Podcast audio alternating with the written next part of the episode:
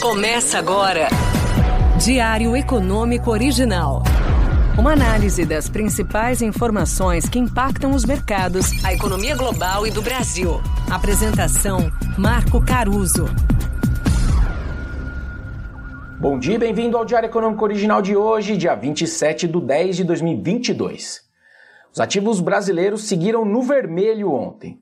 O dólar à vista fechou na máxima a 5,38, mesmo com alguns pares da América Latina valorizando aí perto de 1% na média. O Ibovespa cedeu 1,6% para casa dos 112 mil pontos, na contramão dessa mesma América Latina que na média subiu 1%. Interessante que esse bom humor das bolsas lá de fora, de modo geral, né, não valeram para Wall Street também. O SP 500 caiu 0,7 e o Nasdaq afundou outros 2%.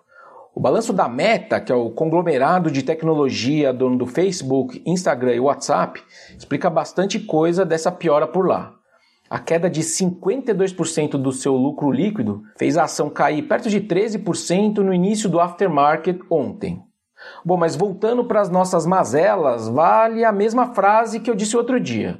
Toda aquela emoção que faltou o ano todo das eleições acabou sendo reservado para as últimas semanas. Mais do que pesquisas, o humor do investidor voltou a azedar nas últimas horas por dois pontos, ao meu ver. O mais óbvio é o embrólio das propagandas eleitorais supostamente não veiculadas pelas rádios. Pelo sim, pelo não, o fato acaba realimentando temores de judicialização do processo eleitoral e toda aquela narrativa nesse entorno. Outro motivo, menos claro talvez, seria o mercado finalmente acordando para o tamanho da conta das promessas de campanhas.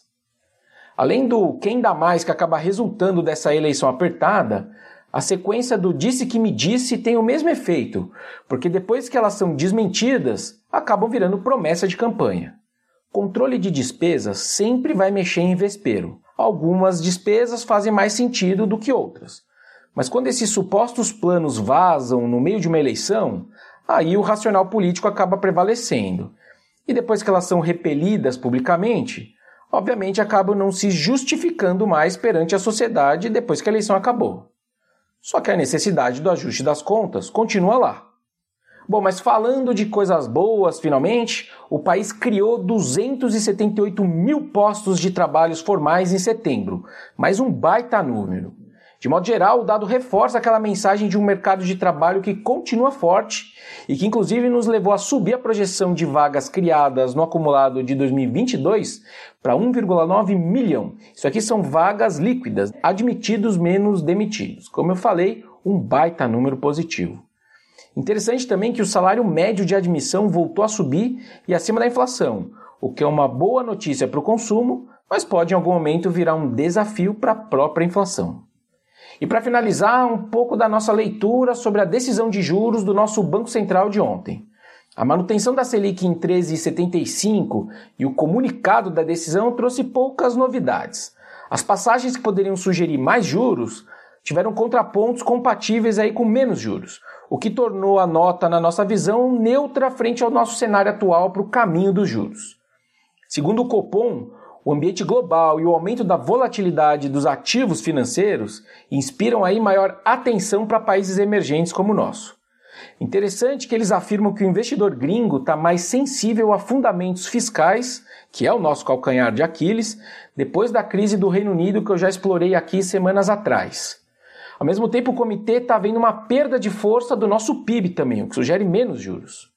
Só que no fim, o mais interessante foi que o IPCA projetado por eles para os próximos seis trimestres melhorou e ficou mais perto da meta. Seis trimestres são justamente o horizonte relevante das suas tomadas de decisão.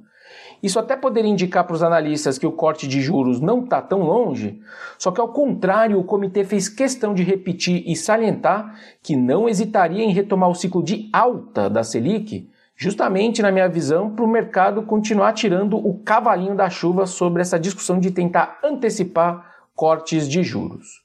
Juntando tudo, eu não vi motivos para mudar o meu cenário base de Selic parada em 13,75 até meados do ano que vem.